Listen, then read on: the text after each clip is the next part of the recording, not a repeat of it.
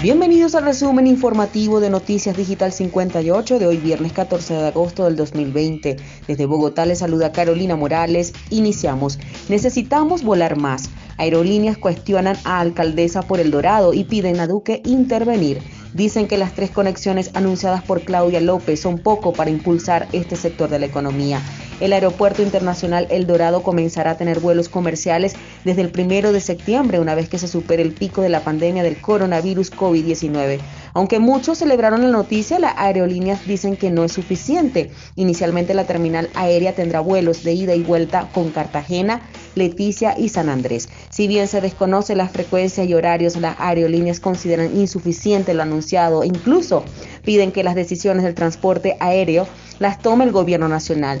Esto porque la aviación comercial, que es un transporte público esencial, involucra al país, a todo Colombia y no a ciertas regiones. Necesitamos volar más. Bogotá representa el 50% del tráfico aéreo en Colombia y necesitamos que el primero de septiembre la capital tenga más operaciones. Así lo asegura justo Félix Antelo, presidente y CEO de Vivar Air. Por su parte, la Asociación de Transporte Aéreo Internacional, IATA, ha pedido claridad sobre las reglas del juego. Y continuamos con más información. Carlos Camargo fue elegido defensor del pueblo pese a que dicen que no sabe de derechos humanos.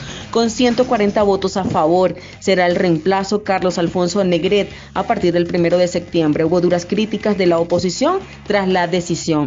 En una sesión especial de la Cámara de Representantes, pues sesionó presencialmente y siguiendo protocolos de bioseguridad en seis salones del Congreso, Carlos Camargo fue elegido defensor del pueblo. Camargo, quien fue magistrado del Consejo Nacional Electoral y trabajó en la registraduría, reemplazará el cargo a Carlos Alfonso Negret a partir del primero de septiembre. Sus contenedores en la carrera por llegar a la Defensoría del Pueblo fue Luis Andrés Fajardos y Miriam Martínez, quienes obtuvieron tres y un voto respectivamente. La oposición cuestionó la elección de Camargo y sostuvo que no tiene conocimientos en derechos humanos.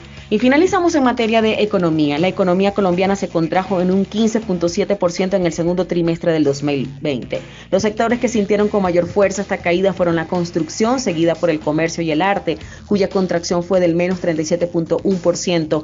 El dato fue levemente mejor a la expectativa de los analistas que habían pronosticado que la economía sufriría una contracción de un 16% entre el mes de abril y junio. El Departamento Administrativo Nacional de Estadísticas, DANE, también revisó la cifra del crecimiento de la economía de Colombia para el primer trimestre del 2020, al 1.4% en comparación con el mismo periodo del tamaño también del año pasado. Desde un punto por ciento inicial, el mal desempeño de la economía en el segundo trimestre se debió a una caída del 37.1% en las actividades artísticas de entretenimiento y recreación, mientras que en el sector de comercio al por mayor y al por menor, el transporte, alojamiento y servicios de comida cayó en un 34.3%. En contraste, las principales expansiones se dieron en las actividades inmobiliarias con un 2% y en el sector financiero y de seguros con un por ciento. Desde que el DAN es responsable, podemos afirmar con certeza que este crecimiento trimestral es el más fuerte en su acepción negativa,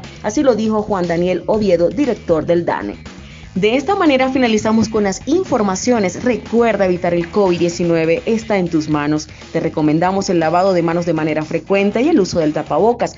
Reportó Carolina Morales con el CNP 16000 para Noticias Digital 58, periodismo web de verdad. Que tengan todos muy buenas noches.